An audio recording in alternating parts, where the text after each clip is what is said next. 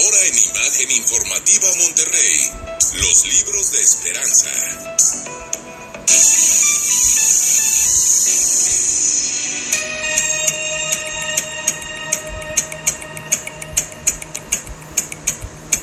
con 35, Esperanza, buen rostro, es martes y platicamos contigo. Buenas noches. Hola José Luis, buenas noches, ¿cómo estás? Muy bien, ¿cómo estás? ¿Listos para viajar contigo a través de la radio? Evidentemente por medio de los libros, Esperanza. Sí, claro que sí, ya estamos listos. Pues hoy voy a hablarles de David Fuenquino. David nació en París en 1974 y estudió letras en la Sorbona. Es autor de más de 10 novelas, algunas de ellas con muchos premios, más de 10 premios literarios importantes. Ha vendido millones de copias y algunas de sus novelas incluso las llevó al cine en coproducción con su hermano. ¿Por qué escogiste a David Fuenquino? A ver, cuéntanos, Esperanza. Fíjate que a mí me gusta mucho porque se sale un poco de lo convencional. Tiene un gran sentido del humor, que a mí personalmente me gusta mucho en sus novelas. Además que los libros te invitan a la reflexión y son también un tanto esperanzadores. Su proceso es excelente. En mi opinión, pues es como un don. Es como fácil de leer y aborda la naturaleza humana de manera profunda. Sus novelas nos invitan mucho a esto que te decía, a la reflexión, a espejearnos. Logra como conectar con sus lectores, despertar una cierta empatía y a decir, por ejemplo, como, e, eso yo lo pensé, me está leyendo el pensamiento, ¿sabes? Esa sensación de cuando lees algo que dices, es exactamente lo que me pasa o lo que siento. Entonces, plantearte estas situaciones de una manera tan divertida, tan sencilla, a mí me gusta mucho particularmente de David. Parecería que se reinventa en cada una de sus novelas, ¿no? ¿Cuáles son tus libros favoritos, Esperanza? Pues mira, he leído varios libros de él. Este, tiene, tiene como 10, yo he leído como 5. Yo empecé con Estoy mucho mejor, que así se llama el libro. Fue, digamos, que el que me conectó con David Fuenquino. Después leí La Delicadeza, luego leí Charlotte, que es acerca de una judía, la, la Biblioteca de los Libros Olvidados. Estoy leyendo ahorita uno que se llama Dos Hermanas, que es bastante nuevo, y seguiré con otro muy lindo que me han recomendado que se llama Los Recuerdos. Oye, de todos estos, los que nos platicas, quiero pensar que tienes un favorito. Pues me cuesta un poco de trabajo decidirme, ¿eh? porque cada uno hace una experiencia diferente en su lectura.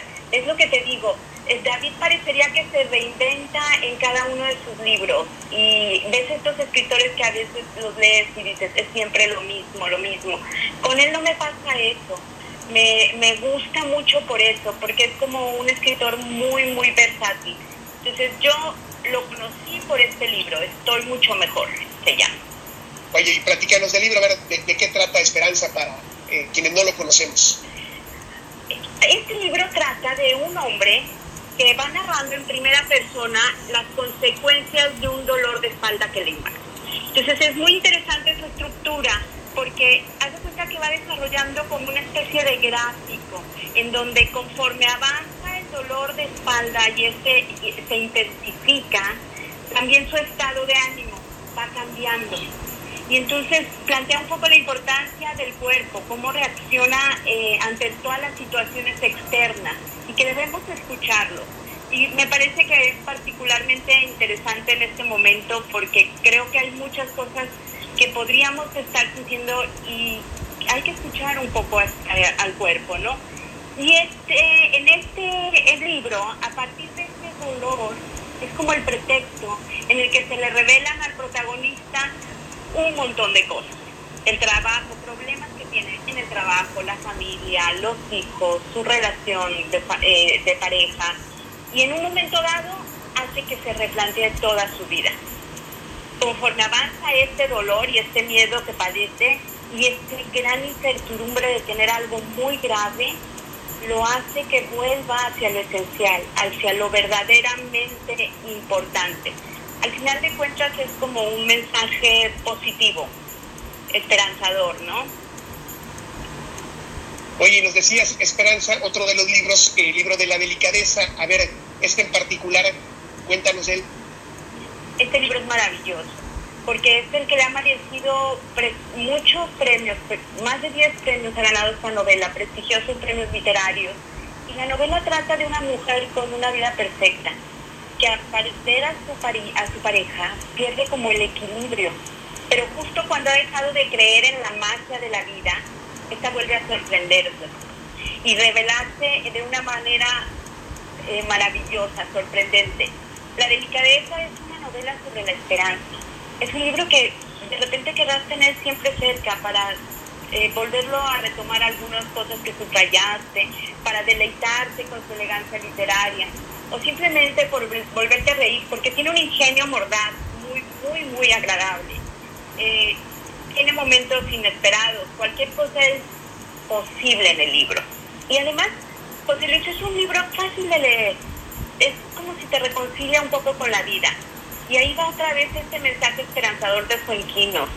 Aquí es donde nos propone como una singular forma de superar el dolor, los traumas, las inseguridades. Por eso me gusta mucho la delicadeza, es maravilloso.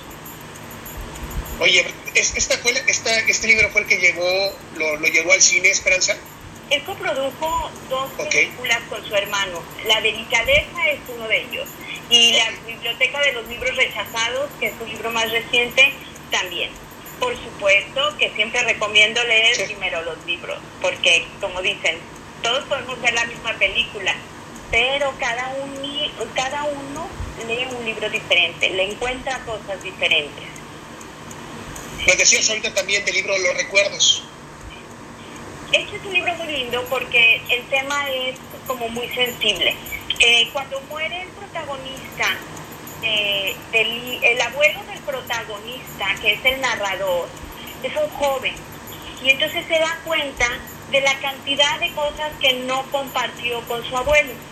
Decide a partir de ese momento aprovechar al máximo el tiempo que le quede con su abuelo y entonces la visita a menudo, y, pero un día la abuela desaparece. Se va de la residencia como adolescente, como puerta. Se va. Y a partir de esa búsqueda, con ese pretexto, con ese detonador, digamos, acabará uniéndose a ella y será como un viaje maravilloso por los recuerdos de la vida y que marcará al joven, eh, todo el futuro del joven, ¿no? Sí, es muy, muy bonito.